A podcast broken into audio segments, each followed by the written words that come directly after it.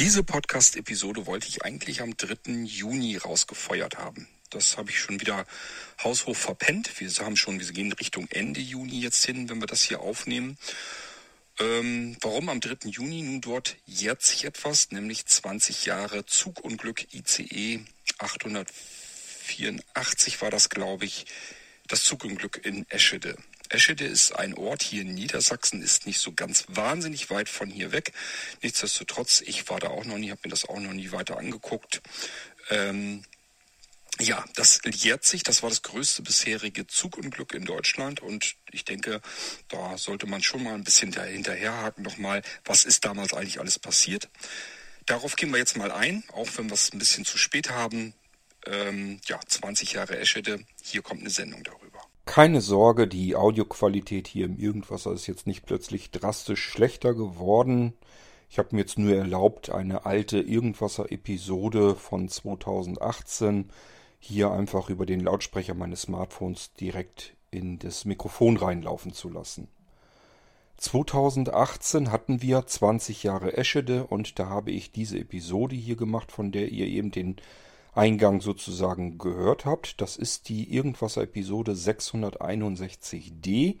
Die möchte ich euch auch nochmal äh, ganz doll ans Herz legen, wenn euch das Ganze nochmal so interessiert.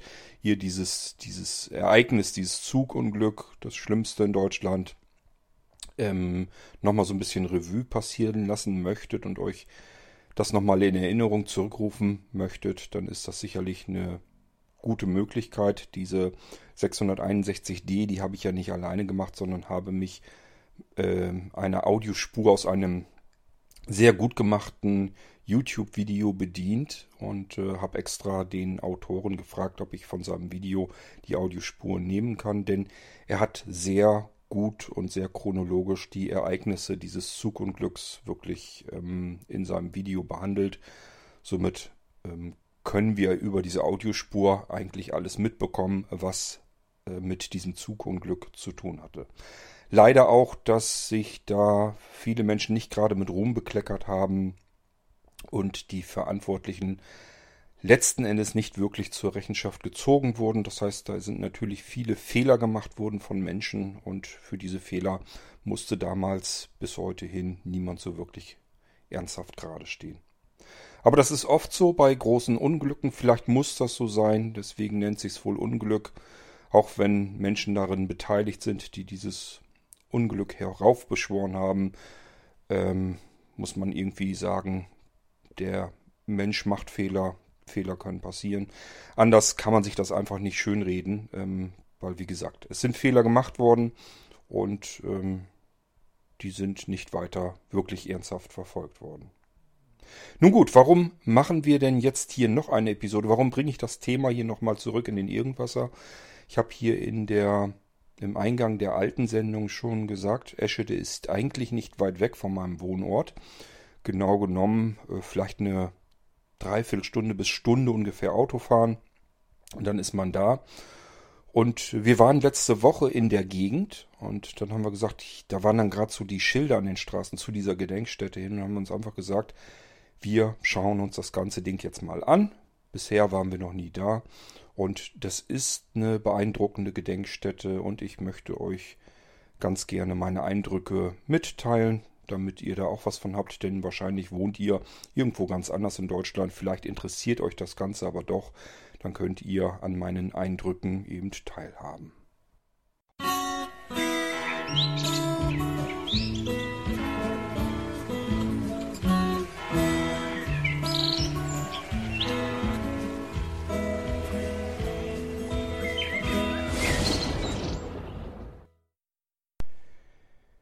Warum interessiert mich das Thema eigentlich so sehr? Habe ich da irgendwie Angehörige im Zug gehabt oder sonst irgendetwas? Nein, tatsächlich überhaupt nicht. Allgemein interessieren mich tatsächlich Unglücke, wo man sich gut hineinversetzen kann. Das heißt, ähm, die jedem von uns jederzeit begegnen können. Das sind ja Unglücke, die können einen, einem passieren, ohne dass man da irgendeine großartige Vorwarnung bekommt. Wie oft fährt jeder von uns vielleicht mal mit dem Zug durch die Gegend? Denkt ihr daran, dass solch ein Unglück passieren kann, wo ihr vielleicht ähm, die Liebsten, mit denen ihr zusammen im Zug sitzt und reist, dass ihr die verliert oder selber euer Leben verlieren könntet? Da rechnet doch kein Mensch mit. Und ähm, dabei hat das Ganze eigentlich schon die Spuren viel früher, will sagen, ähm, dieses Unglück ist einfach, hat sich aufgerollt und ähm, man hätte es im Prinzip im Keim schon ersticken, ersticken können, wenn Menschen, die dafür eigentlich zuständig sind, richtig gehandelt hätten. Wie ich schon sagte, Menschen machen Fehler und wenn solche Menschen oder solche Fehler ähm, aufeinandertreffen, wenn da zu viel von aufeinander trifft, dann passieren solche riesigen Katastrophen, wie eben am 3. Juni 1998 mit dem großen Zugunglück hier in Eschede. Ähm, ja, letzte Woche waren mir wir mal wieder so ein bisschen in die Richtung gefahren mit dem Auto, wollten einfach so ein bisschen, ja, was haben wir eigentlich vor? Irgendwie so Kaffee trinken, Kuchen essen irgendwie. Einfach nur ein bisschen mit dem Auto los, irgendwo ein nettes Plätzchen draußen nochmal. Wir hatten letzte Woche ein sehr schönes herbstliches Sonnenwetter. Man konnte also wunderschön draußen sitzen. Und dann sind wir einfach mal losgefahren, so durch den Herbst durch. Hier sind überall, hier ist ja waldreiche Gegend. Und äh, da kann man überall mal ein bisschen spazieren gehen, aber auch mit dem Auto einfach durchfahren ist schon schön genug. Und ähm, haben einfach gedacht, wir suchen uns mal irgendwo ein nettes Plätzchen. Entweder irgendwo ein Eiscafé, das vielleicht noch auf hat, wo wir Cappuccino draußen trinken können. Oder irgendwo ein Café, wo man Kaffee und Kuchen kriegt. Irgendwie sowas hatten wir vor.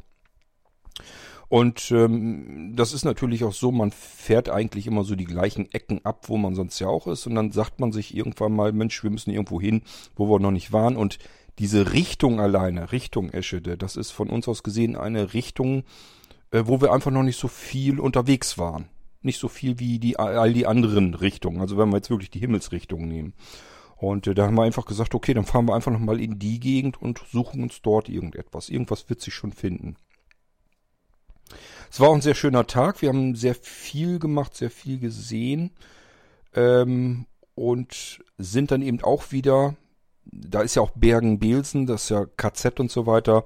Das werden wir uns sicherlich auch irgendwann nochmal anschauen, denn da sind wir auch dran vorbeigefahren an der Gedenkstätte vom Konzentrationslager Bergen-Belsen. Und ähm, irgendwann schnappen wir uns das auch nochmal und gucken uns das da an. Ähm, das sind halt Dinge, die sind in der Nähe. Da fährt man eine Stunde hin, da kann man mal schnell hinkommen und sich das dann mal anschauen. Da hatten wir diesmal aber nicht so richtig Lust drauf. Ich meine, ich hätte auch noch irgendwie eine Erinnerung, das hatte ich zu meiner Frau auch gesagt, dass da nicht wirklich irgendwas steht oder so. Also ich kenne, äh, ich war tatsächlich schon in Konzentrationslagern, äh, in den Gedenkstätten sozusagen und ich fand es damals schon nicht wirklich interessant, weil es standen im Prinzip, waren nur äh, ein riesen äh, Stück Land mit lauter weißen Holzkreuzen zu sehen und drinnen waren eben Fotos, wie die Bauten von früher aussahen. Ähm, aber mehr war da eben auch nicht zu sehen oder es hat einen keiner irgendwie großartig da durchgeführt oder dass man wirklich ähm, ja an die Opfer richtig wirklich gedenken konnte. Es ist mehr so ein, ja, ich nehme das wahr, ich sehe es, aber ähm, wirklich drüber nachdenken, das, das bringt, breit trappt mich da nicht dazu. Und dann ist das für mich überflüssig. Eine Gedenkstätte brauche ich eigentlich dazu, damit sie mich zum Denken anregt. Und wenn das nicht passiert, dann habe ich so ein bisschen immer das Gefühl, ja, brauchst du dir jetzt nicht unbedingt anzuschauen. Und äh, vielleicht ist das der Grund, warum wir in Bergen-Belsen eben noch nicht waren, äh, aber irgendwann machen wir das trotzdem einfach mal. Man ändert sich ja auch im, im Laufe seines Lebens. Kann sein, dass mir das mehr gibt, wenn ich mir so ein Ding da heute nochmal angucke, so eine Gedenkstätte vom Konzentrationslager aus dem Zweiten Weltkrieg. Ähm, was ich aber äh, gerne mir mal anschauen wollte, ist eben die Gedenkstätte dieses Zugunglücks äh, von Eschede. Und wir waren ja nun in der Gegend. Es kamen dann irgendwann plötzlich die ersten Schilder zu dieser Gedenkstätte hin und ähm, mir war es eigentlich relativ egal, aber meine Frau hatte dann einfach gedacht, ich, ich fahre da jetzt einfach mal hin. Du hast da schon ein paar Mal was von erzählt, jetzt gucken wir uns das einfach mal an. Ja, und dann kommt man im Prinzip auf einer schmalen Straße, ist jetzt keine große Straße, ist auch nicht viel Autoverkehr los zu der besagten Brücke hin, die damals eingestürzt ist, also die natürlich jetzt dann komplett alles neu gebaut wurde, unter anderem ja ohne diese Pfeiler, die äh, das, die der entgleiste Zug, also ein Waggon davon, hat äh, ja die Pfeiler mit umgerissen unter der Brücke, weswegen diese Brücke dann ja eingestürzt ist. Und diese Pfeiler hat man bei der neuen Brücke ähm, weggelassen. Ja, und das ist die besagte Brücke, wo man auch hinkommt, wenn man zu dieser Gedenkstätte fährt. Das heißt, man kommt im Prinzip auf diese Brücke zu, kann dann ganz normal geradeaus durch rüberfahren.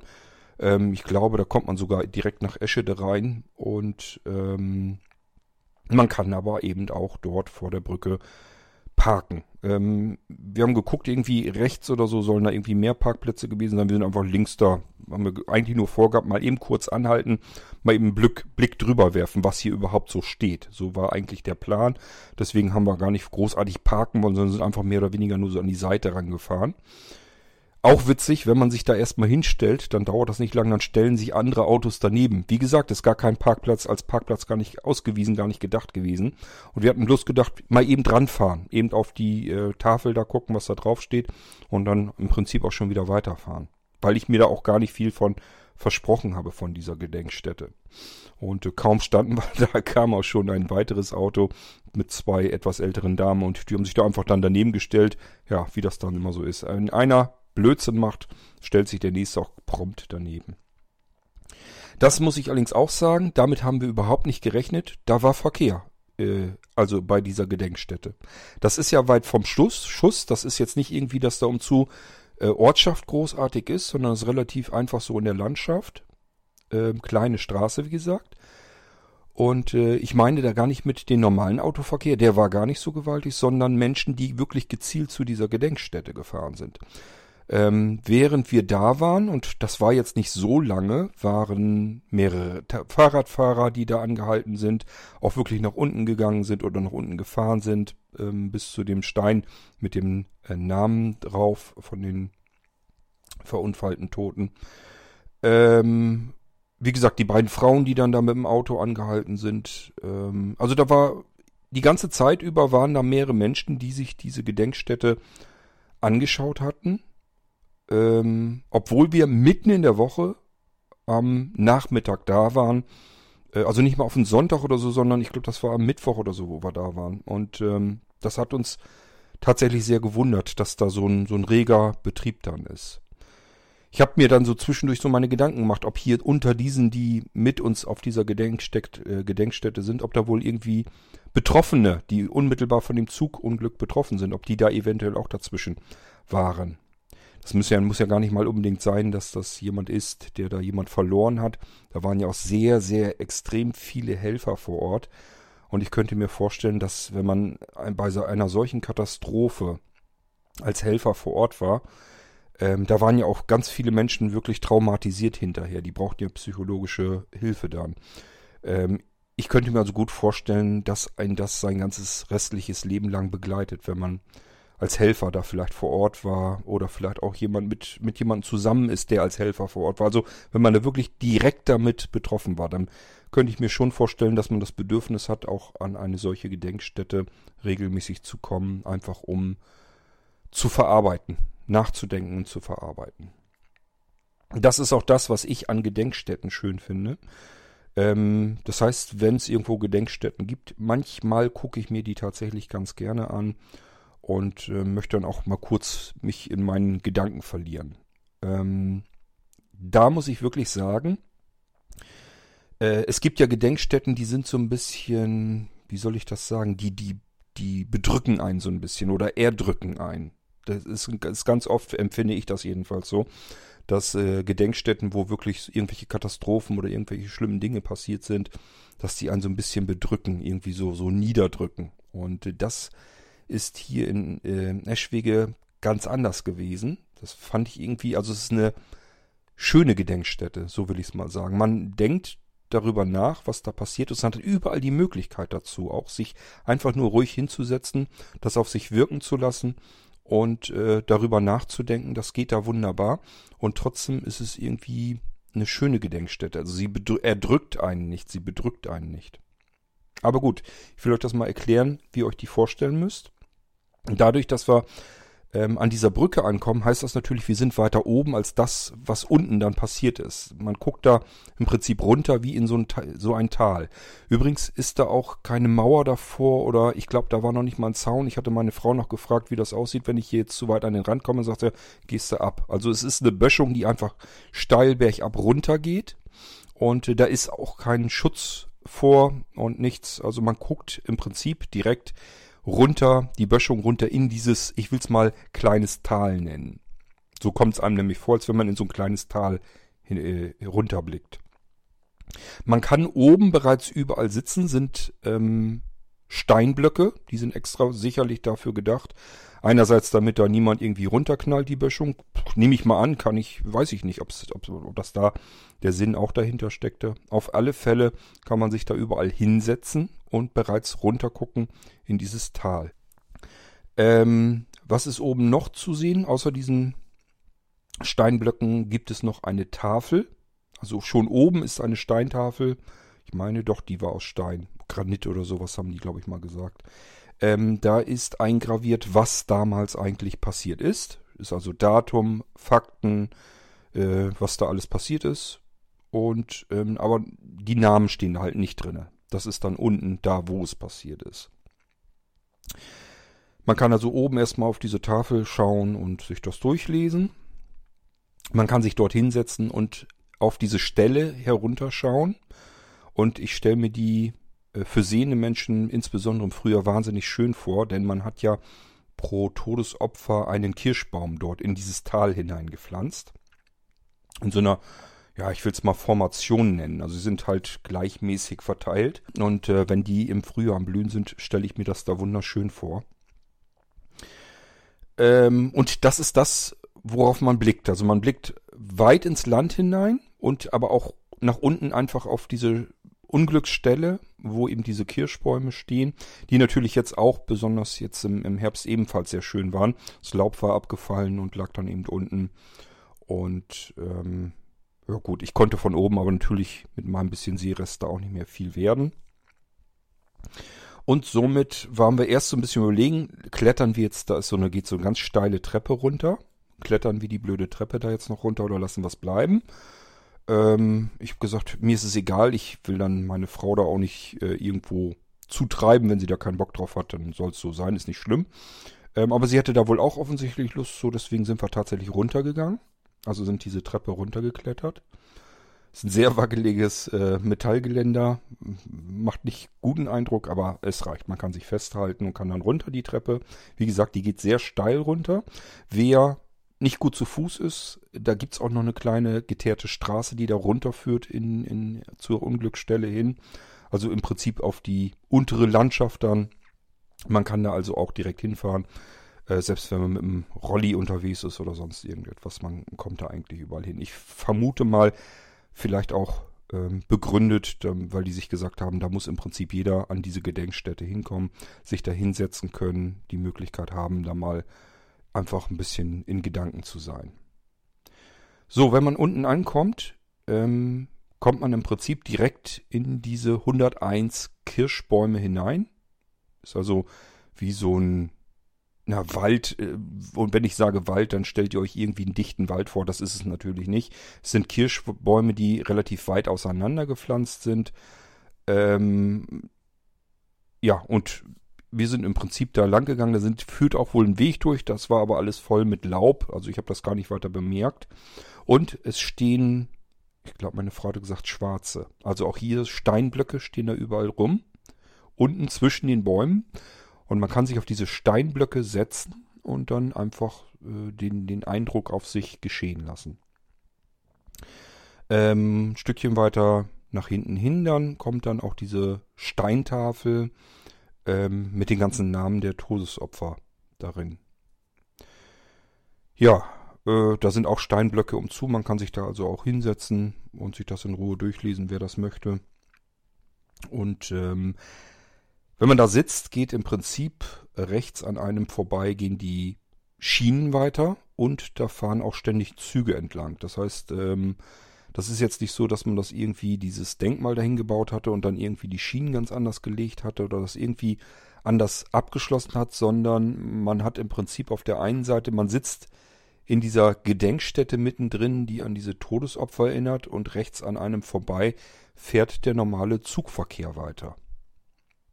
Das fand ich schon irgendwie ähm, ja recht interessant.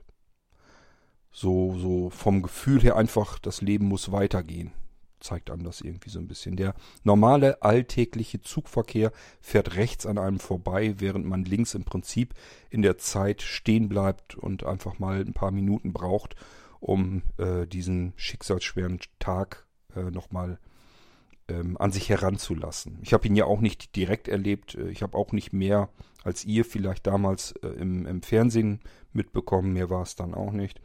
Ähm, ich habe mir allerdings zwischendurch, wie gesagt, immer wieder mal den Film Eschede ähm, über YouTube angeguckt und auch Dokumentationen und so weiter. Ich weiß nicht, irgendwie komme ich so alle paar Jahre, komme ich mal wieder an dieses Zugunglück herangedanklich und dann habe ich irgendwie das Bedürfnis, mir das nochmal anzuschauen. Ich kann euch das nicht genau sagen, wo, woran das liegt, dass das bei mir so ist. Und äh, jetzt waren wir eben einmal dort äh, bei dieser Gedenkstätte, weil sie eben nicht weit entfernt ist. Ja, und ähm, wir haben uns unten, glaube ich, nicht hingesetzt, sondern sind da einfach noch ein bisschen lang gegangen zwischen den Bäumen durch. Da waren einfach andere Menschen eben auch und ich hatte da auch keine große Lust, mich da jetzt irgend, äh, neben irgendjemand anderen dann zu setzen. Man weiß ja gar nicht, was die jetzt insbesondere vielleicht mit diesem Zugunglück in Verbindung bringt. Wir sind dann irgendwann wieder äh, umgedreht äh, durch die Bäume hindurch und nach oben, diese Böschung über diese steile Treppe wieder nach oben und äh, haben uns dann anschließend dann nochmal auf den Steinblock ein bisschen gesetzt und äh, einfach nach unten geguckt. Ja, dann sind wir wieder weg. Also nichts Aufregendes, nichts Besonderes.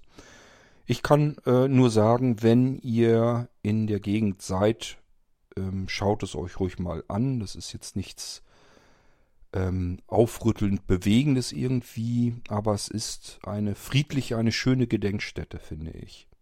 Und äh, sie erinnert eben an dieses folgenschwere Zugunglück. Ja, das wollte ich euch bloß mal mitteilen, dass wir da jetzt hin waren und wie es da eigentlich so im Prinzip aussieht. Ähm, und wenn ihr sowieso mal irgendwie in der Ecke seid, dann schaut es euch mal an. Vielleicht seid ihr sogar ein bisschen flotter als äh, ich und guckt euch dann ähm, das KZ-Denkmal Bergen-Belsen dann auch nochmal an. Wenn ihr da seid in Bergen, gibt es ist an einer, einer, ist an einer Hauptstraße sieht aus wie ein Steakhouse, ist ein Argentinier und ein Spanier drin. Waren wir jetzt schon ein paar Mal hinten, finden wir ganz, ganz fantastisch. Also lohnt sich wirklich da zu essen, insbesondere an wärmeren Tagen. Die haben ganz, ganz tollen Außenbereich. Ähm, da kann man richtig toll essen, äh, spanische und argentinische Musik hören. Ähm, ja, ist eine Empfehlung vielleicht, wenn ihr da sowieso in der Ecke seid, gibt es also verschiedene Möglichkeiten, sich da einen netten Tag zu machen. Apropos netter Tag, wir sind ja weitergefahren dann. Ähm, ich kann euch aber nicht mehr sagen, wo das jetzt war. Irgendwo in der Richtung von Uelzen, glaube ich, muss das gewesen sein. Da haben wir tatsächlich noch an der Seite was gefunden, wo wir dann tatsächlich Kaffeekuchen bekommen haben. Das war an einer noch im Betrieb befindlichen Wassermühle. Es war auch sehr schön. Das heißt, da musste man so Treppe nach oben klettern und äh, dann konnte man durch so ein, ja, was war das? Gastwirtschaft oder so, äh, nach außen hin auf dem Balkon. Und der Balkon war direkt über dieser Wassermühle. Also es plitscherte die ganze Zeit da das Wasser. Man guckte in einen Park, in einen Park zum Spazierengehen hinein. War also ganz idyllisch. Und wie gesagt, die Sonne schien. Und ähm, haben wir Kuchen uns mit nach draußen genommen. Muss man sich selber dann mit nach draußen nehmen und Kaffee. Und äh, wir hatten im Prinzip das, was wir eigentlich im Sinn hatten, haben wir dann auch noch geschafft. Und ich habe, äh, habe ja eben erzählt, da muss man so eine Treppe hochgehen äh, zu diesem alten oder neuen Restaurant. Ich weiß gar nicht, wie alt das ist. Ähm, und da ist mir noch etwas aufgefallen. Die Treppe war im Prinzip einfach eine gemauerte Treppe, wie man sie so kennt. Und wir hatten das Thema ja vor noch gar nicht allzu langer Zeit im Irgendwasser wie man das eigentlich hinkriegt, dass Rollifahrer ähm, auch solche Treppen hochkommen können. Und da habe ich ja schon immer so gedacht, man kann doch sicherlich auch, es gibt doch Treppenlifter für drinnen, im Prinzip für jede Lebenslage. Man sagt ja immer, wer äh, in seiner Wohnung äh, aufgrund seiner ähm, aufgrund seines Alters beispielsweise oder weil er aus anderen Gründen die Treppe nicht mehr hochkommt, gibt es ja im Prinzip Treppenlifter. Und die sagen ja immer, wir können fast überall einen Treppenlifter langbauen, egal wie die Bausituation dort im Haus ist. Und dann konnte ich mir immer nicht vorstellen, dass man das im Innenbereich nur kann und draußen dann nicht. Und hier habe ich zum ersten Mal vielleicht habe ich auch zum ersten Mal nur darauf geachtet, solch einen Umbau gesehen. Das heißt, ähm, an dieser gemauerten Treppe war oben ein Metallgeländer, das war gleichzeitig der Handlauf und unter diesem Handlauf ist dann äh, so eine Zahnstange, so eine, so eine Schiene im Prinzip lang gegangen. Ich vermute mal, unten in dieser Mauer oder an dieser Mauer angebracht gibt es bestimmt noch eine Führungsschiene. Es sagt mir mein technischer Verstand, dass sowas da sein muss. Ähm, sehen konnte ich sie nicht mehr und ich wollte jetzt auch nicht da alles abgrabbeln. Aber ich fand das dann doch recht interessant. Äh, oben war dann auch im Prinzip, das war so zusammengeklappt, das kann man irgendwie so aufklappen und da kann man dann irgendwie die Rollstühle draufstellen oder ähm, dranhängen. Ich habe keine Ahnung, wie es genau funktioniert. Und tatsächlich unten an der Treppe draußen stand auch, das war dann ähm, alles eingepackt vernünftig, also witterungsfest eingepackt, war dort ein Rolli, der wahrscheinlich dann ähm, auch für diese Treppe dann genutzt werden kann. Also hier hat man sich dann schon Gedanken gemacht, ja, ist eine gemauerte Treppe, wahrscheinlich hat es die auch schon vorher gegeben. Wie kriegen wir das hin, dass ein Rollifahrer auch dort diese kleine Treppe dann hochkommt? Und äh, das sah mir nicht so aus, als wenn das Unsummen verschlingen würde. Also man kann wahrscheinlich ähm, alte massive Treppen so umfunktionieren, so umbauen, dass man mit im Prinzip dieser Treppenlifter-Technik äh, ebenfalls nach oben kommt. Ich habe das schon öfter gesehen. Das ist auf den ganzen Schiffen. Also wir sind ja ein paar Mal unterwegs gewesen mit Flusskreuzfahrtschiffen. Die sind nicht so wie die großen Ozeanriesen, wo richtige Fahrstühle untergebracht sind, sondern ähm, diese Flusskreuzfahrtschiffe, wie zumindest wenn die ein bisschen älter sind, da müssen die sich dann auch irgendwas überlegen. Da sind dann auch überall Treppen und da gibt es dann auch diese Treppenlifter. Ähm, das heißt, auch auf diesen Flusskreuzfahrtschiffen, da sind ja vorwiegend auch ältere Menschen dabei, sind natürlich auch welche dabei, die dann mit dem Rolli unterwegs sind. Da macht man sich also schon Gedanken und äh, deswegen, ich habe das, kenne das schon eine ganze Zeit lang, dass man eben über diese Treppenlifter ganz gut nach oben und unten kommen kann. Und ich habe schon immer gedacht, das gibt es doch garantiert auch für Außenbereich. Das kann doch nicht angehen, dass man das nur drinnen bauen kann. Und hier, äh, an dem Tag, das war das erste Mal, dass ich so ein Ding jedenfalls ähm, wahrgenommen habe und so äh, gesehen habe. Und ähm, das integrierte sich einwandfrei in diese Treppe. Also es machte diese Treppe nicht irgendwie komisch oder ähm, dass, dass man da irgendwie die ganze Treppe kaputt bauen musste, sondern es war einfach nur oben ein zusätzlicher Metallhandlauf, wo eben diese Zahnschiene dran war. Und ich gehe, wie gesagt, davon aus, unten dann an der Seite nochmal eine Führungsschiene, die da direkt angebracht, angebracht sein dürfte. Ja, ähm, das nur nochmal so ein bisschen abseits, weil passt eben rein, ist alles an diesem Tag, habe ich das äh, gesehen. Ist ja immer so, wenn man einmal losfährt, dann sieht man verschiedene Dinge. Und ähm, das war ein schöner Herbsttag, ein schöner sonniger. Und ich wollte euch bloß eben mal mitnehmen zu dieser Gedenkstätte in Eschede. Denn vielleicht gibt es den einen oder anderen, der sich da tatsächlich für interessiert, wie das da eigentlich so ist. Und äh, das habe ich euch hiermit in dieser Irgendwas-Episode mal erzählen wollen. Das war es auch schon. Und wie gesagt, hört euch die Episode 661D im Irgendwasser nochmal an, wenn euch das ganze Ding interessiert. Und wir hören uns dann hier wieder im nächsten Irgendwasser. Bis dahin sage ich Tschüss, macht's gut. Euer König Kort.